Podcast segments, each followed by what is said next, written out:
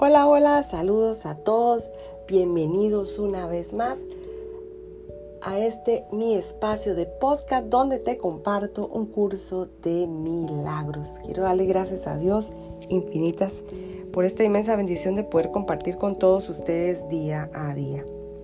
Y hoy continuamos con el capítulo 24, parte 7, capítulo 24, parte 7, como título El punto de encuentro.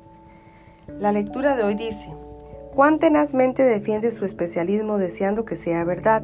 Todo aquel que se encuentra encadenado a, encadenado a este mundo, su deseo es ley para él y él lo obedece. Todo lo que su deseo de ser especial exige, él se lo concede. Nada que este amado deseo necesite, él se lo niega y mientras este deseo lo llame, no oirá otra voz.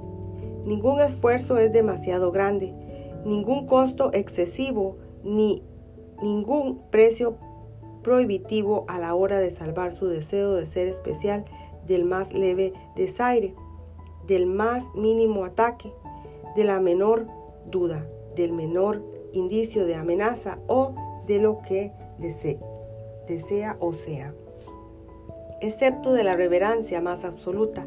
Este es tu Hijo amado por ti como lo eres por tu Padre. Él es quien ocupa el lugar de tus creaciones, que si son tu Hijo, para que compartieras la paternidad de Dios, no para que se la arrebatases.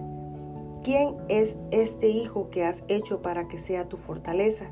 ¿Qué criatura de la tierra es esta sobre lo que se vuelca tanto amor? ¿Qué parodia de la creación de Dios es esta que ocupa el lugar de tus creaciones y dónde se encuentran estas ahora que el anfitrión de Dios ha encontrado otro hijo al que prefiere en lugar de ellas. El recuerdo de Dios no brilla a solas.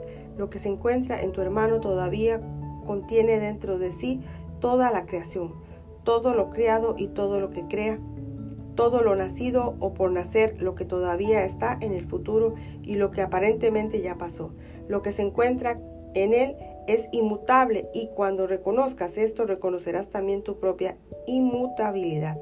La santidad que mora en ti le pertenece a tu hermano y al verla en Él regresa a ti. Todo atributo que le hayas prestado a tu especialismo le corresponde a Él y de esta manera retorna a ti todo el amor y cuidado que le profesas a tu especialismo, la absoluta protección que le ofreces, tu constante desvelo por el día y noche, tu profunda preocupación, así como la firme convicción de que eso es lo que eres, le corresponden a tu hermano. Todo lo que has dado a tu especialismo le corresponde a él y todo lo que le corresponde a él te corresponde a ti. ¿Cómo ibas a poder reconocer tu valía mientras te domine el deseo de ser especial?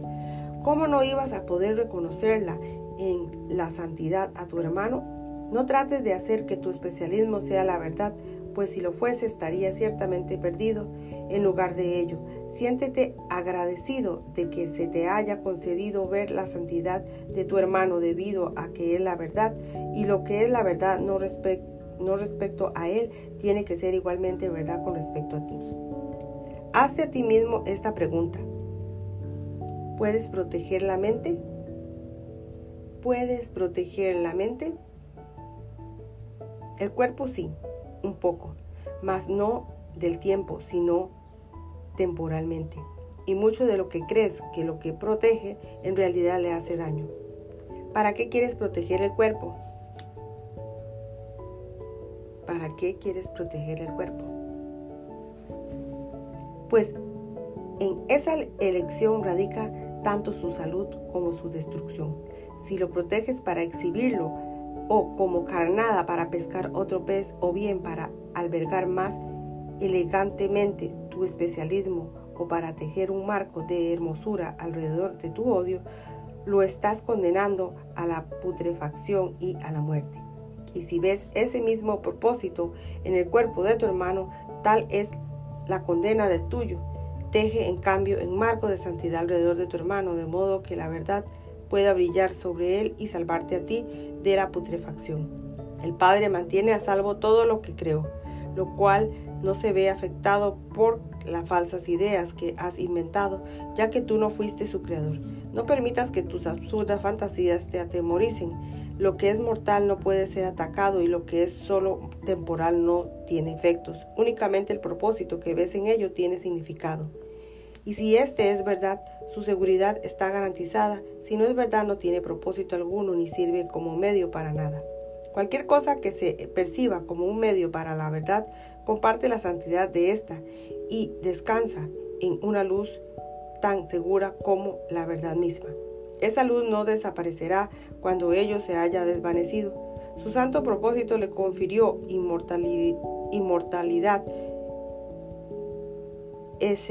encendiendo así otra luz en el cielo que tus creaciones reconocen como un regalo procedente de ti como una señal de que no te has olvidado de ellas. La prueba a la que puedes someter todas las cosas en esta tierra es simplemente esta. ¿Para qué es? ¿Para qué es? La contestación a esta pregunta es lo que confiere al significado que ello tiene para ti. De por sí no tiene ninguno, sin embargo, tú le puedes otorgar realidad según el propósito al que sirvas. Es o en, en esto, no eres más que un medio, al igual que ellos. Dios a la vez medio y fin. En el cielo los medios y el fin son uno y lo mismo así como uno con él. Este es el estado de verdadera creación, el cual no se encuentra en el tiempo sino en la eternidad.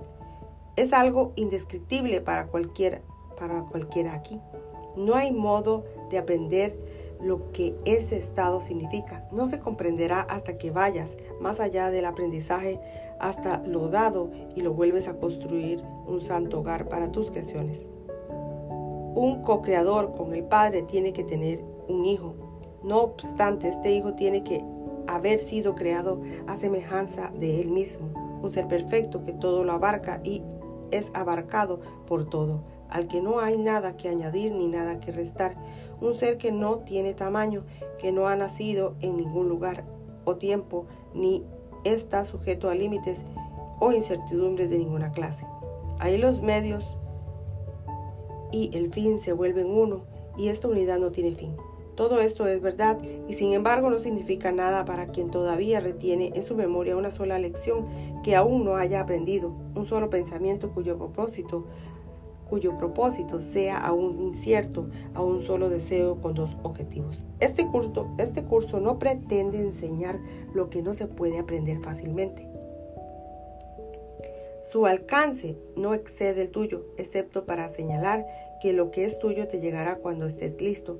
Aquí los medios y el propósito están separados porque así fueron concebidos y así perciben. Por lo tanto, los tratamos como si lo lo estuvieran. Es esencial tener presente que toda percepción seguirá estando invertida hasta que se haya comprendido su propósito. La percepción no parece ser un medio y es esto lo que hace que sea tan difícil entender hasta qué punto depende del propósito que tú le asignes. Parece que es la percepción la que te enseña lo que ves. Sin embargo, lo único que hace es darte testimonio de lo que tú enseñaste. En el cuadro externo de un deseo, la imagen de lo que tú querías que fuese verdad.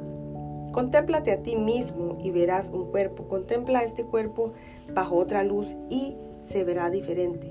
Y sin ninguna luz parecerá haber desaparecido.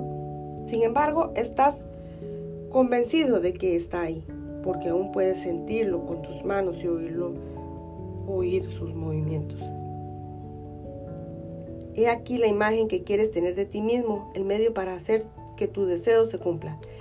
Te proporciona los deseos con los que te contemplas, las manos con las que lo sientes y los oídos con los que escuchan los sonidos que emite. De este modo te demuestra su realidad. Así es como el cuerpo se convierte en una teoría de ti mismo, sin proveerte de nada que pueda probar que hay algo más allá de él, ni de una posibilidad de escape a la vista. Cuando se contempla a través de sus propios ojos, su curso es inescapable. El cuerpo crece y se marchita, florece y muere. Y tú no puedes concebirte a ti mismo aparte de él. lo tildas de pecaminoso y odias sus acciones, tachándolo de malvado. No obstante, tu deseo de ser especial susurra, he aquí a mi amado Hijo, a quien me complazco. Así es como el Hijo se convierte en el medio para apoyar el propósito de su Padre. No es idéntico ni siquiera parecido, aunque aún es el medio de ofrecer a este Padre lo que Él quiere. Tal es la, parodia que se hace de la creación de Dios, pues de la misma manera en que haber creado a su Hijo hizo al Padre feliz, además de dar testimonio de su amor y de compartir su propósito. Así el cuerpo da testimonio de la idea que lo concibió y habla en favor de la realidad y de, verdad verdad de esta. De esta manera se concibieron dos hijos y ambos parecen caminar por esta tierra sin un lugar donde poder encontrarse. Aún de ellos, tu amado hijo lo percibes como externo a ti. El otro, el hijo de su padre, descansa en el interior de su hermano, tal como descansa en el tuyo.